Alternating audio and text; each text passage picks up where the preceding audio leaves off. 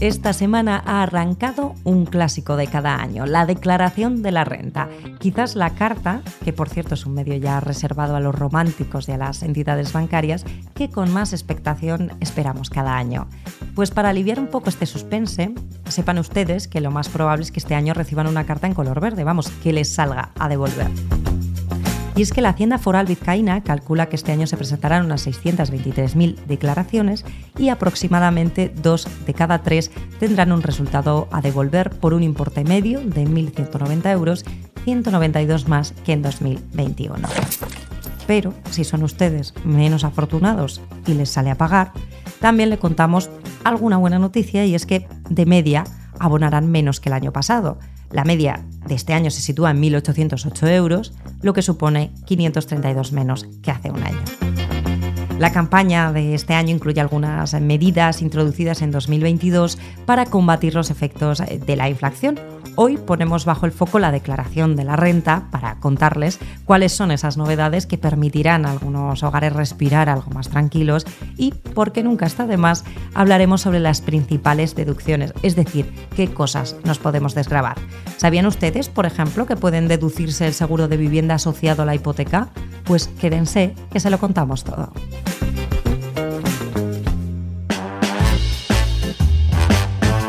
Foco con Marta Madruga.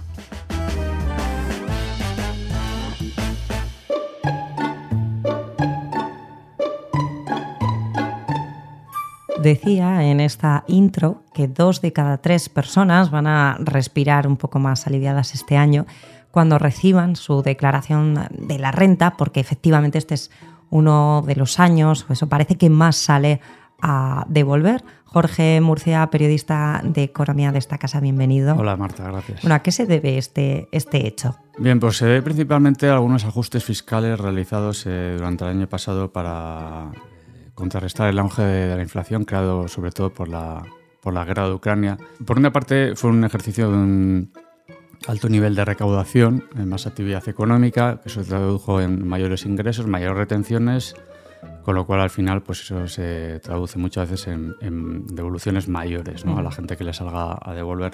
Además eh, hay que hablar de una de las eh, novedades que se aprobaron el año pasado, como que era la deflactación de los tramos de renta, que básicamente consiste en ajustar las, eh, las tablas, los porcentajes que retienen a cada contribuyente en sus nóminas o en sus actividades económicas, ajustarlo al escenario de inflación. Esto quiere decir que si, por ejemplo, a un trabajador o, pues, eh, le han subido el salario, pues en este contexto de alta inflación, pues que al final la Hacienda pues acabe pagando más o menos un poco lo mismo. ¿Qué pasa? Que algunos expertos, eh, los que más saben de esto, dicen que bueno, pues sea una medida con tampoco demasiado impacto porque al final la, inflación ha sido tan elevada que cualquier ajuste de estos, como la deflactación, pues no tendrá tampoco excesivo impacto. Esta deflactación por tramos es una de, las medidas, eh, digamos, novedosas de, este año, pero hay alguna más, ¿no? Como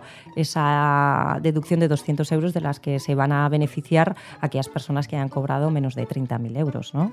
Es, es una ayuda que, digamos, que se, es una deducción que se resta a la cuota líquida. Es decir, una vez de que tú declaras tus ingresos eh, y todos los... Eh, los dividendos que has podido tener, es decir, las, las rentas que has tenido en un año, se te aplica una, un porcentaje de, de, retención en función de esa, del nivel de esos, de esos ingresos y al final lo que sale es eh, pues, eh, lo, que tienes que, lo que te tienen que pagar o lo que tienes que, devolver a, Hacienda. Entonces, pues de esa cantidad se te descuentan 200 euros eh, y eso pues eh, que no está mal, que digamos que es una medida que pues que puede tener pues su incidencia para para la gente con, rentas eh, más bajas. En este caso, creo que hablamos de rentas hasta 30.000 euros anuales. Claro, esto es importante destacarlo porque cuando nos llegue la, declaración ¿no? tenemos que ver si cumplimos esos requisitos y si eso está eh, metido en las deducciones de, nuestra declaración de la renta. ¿no? Eso es. Eh, cuando recibimos, porque ahora las, con, esta, con la digitalización de todos estos procesos, las haciendas forales, eh, ahora pues podemos eh, recibir prácticamente todos, incluso los autónomos, pues la declaración de la renta hecha en, nuestros hogares. Eh, del mismo día incluso en el que se abre el plazo de presentación, pues hay mucha gente que ya tiene en su, en su ordenador, pues digamos, una, la declaración hecha. ¿Qué pasa? Que hay que mirar, efectivamente, eh, no es conveniente aceptar de primeras el resultado de esa declaración, por muy bueno que sea a veces, porque puede pasar que haya datos fiscales que quizás no sean correctos o que, o que sean incompletos, ¿no? porque Hacienda al final te hace la declaración con unos datos que tiene sobre ti en un determinado momento. Y en ese caso pues podemos revisar, podemos añadir eh, cosas, pues si hemos tenido una, un alquiler, hemos tenido un hijo, tenemos derecho a otras deducciones, podemos añadir y presentarlo. Otra opción es darla a nuestro asesor fiscal, al que lo tenga, y para que sean eh, con unas claves de representación, para que sea este el que, el que la presente, que lo revise todo y que la presente en, en nuestro nombre. La campaña de la renta y patrimonio de 2022 ha arrancado este martes con la presentación de las declaraciones por Internet, un ejercicio... Pues yo la verdad es que por desgracia tampoco tengo mucho que declarar porque solo tengo un pegador, así que normalmente con una revisión rapidita del borrador mm, tengo ya solucionada la declaración de la renta. Lo que sí que recuerdo es que en una ocasión que me correspondía una deducción autonómica, creo que por arrendamiento de vivienda habitual o algo así, eh, bueno, bueno, tuve que acabar poniéndome un tutorial. Y ha sido la mayor demostración de confianza que he depositado en un señor que sube vídeos a YouTube. Siempre que entro el primer día a mirar el borrador de la declaración de la renta, lo que en realidad espero es que me hayan borrado. Y como no me han borrado, pues la acabo rellenando como que rellenase la primitiva.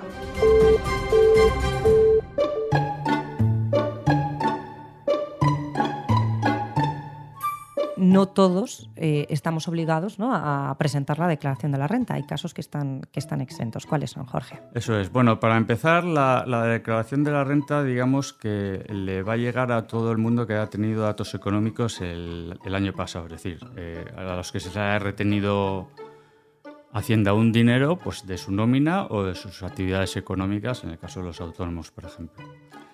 Pero eso no quiere decir que todo el mundo esté obligado a presentarla. A ti Hacienda te puede mandar un borrador de declaración, pero tú no tienes por qué presentarla. ¿En qué casos? Pues por ejemplo, cuando tú has tenido rendimientos eh, brutos del trabajo de 14.000 euros o menos al año, pues no estás obligado. Eh, rendimientos, ¿qué entendemos por rendimientos de trabajo? Pues, por ejemplo, el salario que cobramos, tanto en dinero como en especie, eh, también los datos, las dietas y gastos de viaje, pero también, esto es importante, las prestaciones por desempleo, las pensiones se, consideran rendimientos de trabajo o eh, las aportaciones que hagamos a los, a los fondos de, pensiones y, y, EPSVs. Hay otra serie de, de supuestos en los que el la persona no está obligada a presentar la declaración, por ejemplo, cuando se tienen rendimientos brutos de trabajo entre 14.001 euros y 20.000 euros al año, excepto en una serie de casos. Por ejemplo, cuando se tiene más de un pagador, cuando tienes un salario y luego tienes, pues te paga, por ejemplo, la seguridad social una prestación por, por baja laboral, por ejemplo, y cuando las, la suma de las cantidades del segundo pagador y el resto, si los hubiera, es mayor a 2.000 euros al año. En este caso, sí tienes que presentar la declaración. Cuando has tenido más de un contrato de trabajo en ese año a declarar, también tienes que, que presentar la declaración y si has recibido pensiones compensatorias o anualidades por, por alimentos. En, este caso, porque esta es una, una, pregunta bastante habitual, es decir, yo, por ejemplo, voy a presentar, estoy en uno de estos casos, ¿no? Y, y me llega el borrador de la renta y me sale a pagar y decido no presentarla. Eh, imagínate que me sale a devolver. Podría presentarla, ¿no? Es decir, si me conviene, eh, podría yo un poco ajustarme a lo que más me conviene. Eso es. Pues, eh, puede que por estos baremos, que ahora explicaremos un poco más cuáles son también otros casos en los que no tienes por qué hacerlo y otros en los que sí. decíamos que aunque no estés obligado a presentarlas, si la declaración te da a devolver, si es favorable, es decir, la Hacienda tiene que pagar, pues puedes presentarla perfectamente y cobrar ese dinero. En ese sentido, eh, estas herramientas digitales nos han puesto todo mucho más fácil pues porque nos, dicen eh, si estamos obligados o no y si eh, nos da a devolver o, o, nos da a pagar. Bueno, en este caso de poder elegir ¿no? la opción que más nos conviene en cada caso, hay otra opción que también nos, nos deja elegir a la hora de hacer de nuestra declaración de la renta, que es la posibilidad, la gente que, que está en pareja, de hacerla individual o hacerla conjunta. En este caso, ¿qué, ¿qué, es más conveniente? Pues como en tantos otros aspectos de la declaración, depende un poquito de la situación personal y económica de la, de la persona, ¿no? Pues eh, si está casada, si está separada, si está soltera y tiene hijos, Y, pero mm, como regla general, eh, los expertos dicen que compensa hacerla conjunta pues, cuando uno de los miembros de la familia pues, no recibe ingresos o estos son muy bajos. O en el caso de las familias monoparentales, eh, cuando los hijos no perciben ningún tipo de renta. En el caso, por ejemplo, de un matrimonio en el que ambos cónyuges trabajen y tengan un salario, por así decirlo, normal o mediano, pues eh, en la mayoría de los casos se recomienda realizar la declaración por, por separado. ¿no? ¿Por qué? Pues porque, por un lado, las rentas que cobran no tributan acumuladamente. Es decir, que cuando se acumulan las rentas, cuando se suman, como el IRPF es un impuesto progresivo, pues la retención será mayor. Y aquí un apunte. No es lo mismo una deducción que una reducción fiscal. La principal diferencia entre ambos términos es que mientras en la reducción lo que se hace es restar de la base imponible, en la deducción descontamos la cuantía de la cuota íntegra, es decir, lo que toca pagar tras calcular el tipo impositivo sobre la base imponible. Las deducciones, eh, que pueden ser por una gran variedad de conceptos, como descendientes, hipoteca, alquiler de vivienda o donativos, sirven para reducir la cuota integral. Así conseguimos que nos ingresen más dinero en el caso de que salga a devolver o pagar menos si la declaración sale a favor de Hacienda. Bueno, pues desgrabaciones más habituales. ¿Qué nos podemos desgrabar en nuestra declaración de la renta? Sí, pues eh, hay, hay, bastantes conceptos por los que al final podemos, eh, podemos ver reducida esa cuota, esa cuota íntegra que nos sale con lo cual nos, nos, eh, nos, beneficia. Entre ellas, las más eh, comunes son por descendientes, es decir, por, por, cada descendiente que conviva con la persona contribuyente. Por ejemplo, en, en, Vizcaya pues te puedes deducir 638 euros anuales por el primer hijo y 790 por el segundo y así un poco progresivamente, ¿no?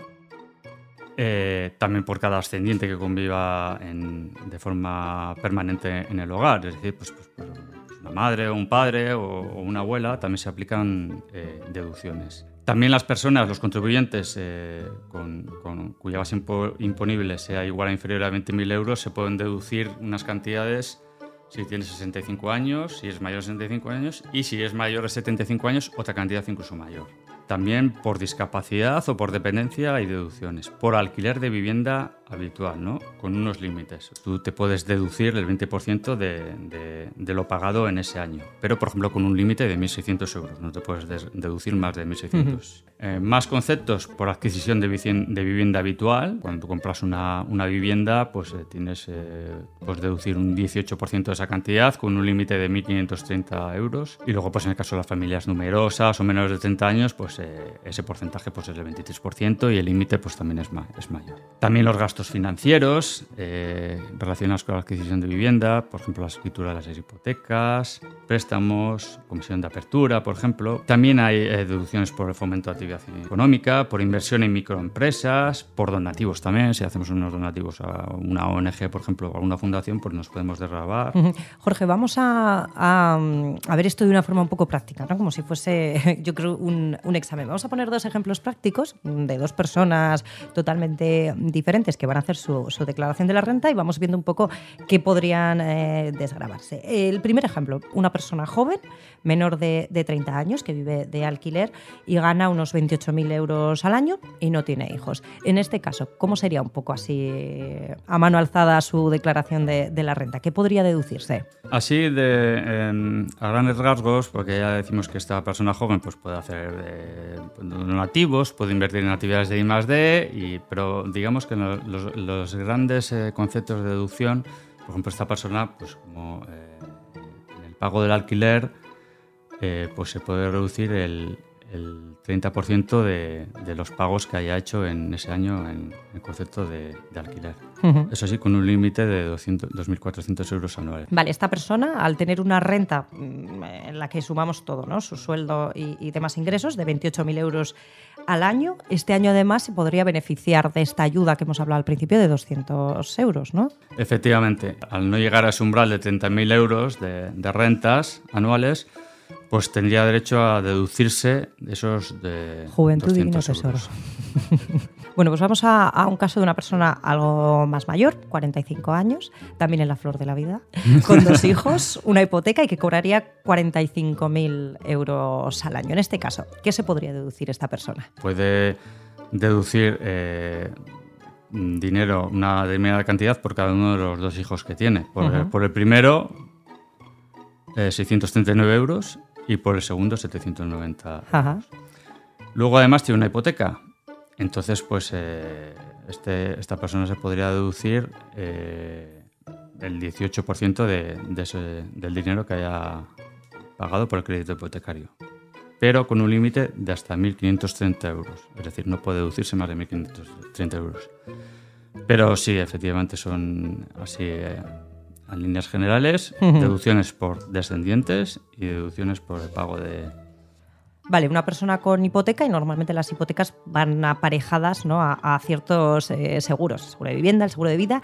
En este caso, me comentabas al principio que incluso podríamos deducirnos por el seguro de, vida que tenemos asociado a la, hipoteca, ¿no? Pues sí, eh, eh, al menos en, lo que consta en, la normativa de, de la Hacienda Foral Vizcaína, eh, dentro de las reducciones por adquisición de vivienda habitual, que ya hemos dicho que, entran varios conceptos, porque puede ser la compra, el, pago de, la hipoteca, e incluso lo que te puedas gastar en rehabilitaciones, gastos financieros. Se pueden tener incluidas las primas de seguros de vida eh, que contratamos eh, con entidades financieras que nos, que nos dan el préstamo. Al menos el primer año, eh, esas primas, esa prima que pagas de seguro de vida, se añade a esos eh, gastos de, adquisición de vivienda habitual.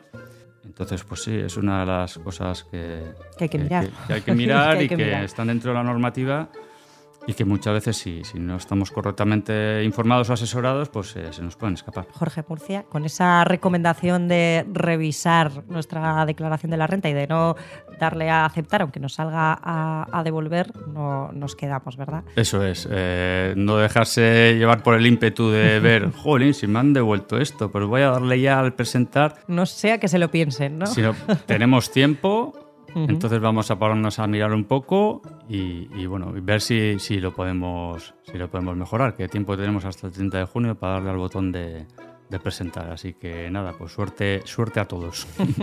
Gracias, Jorge. Gracias.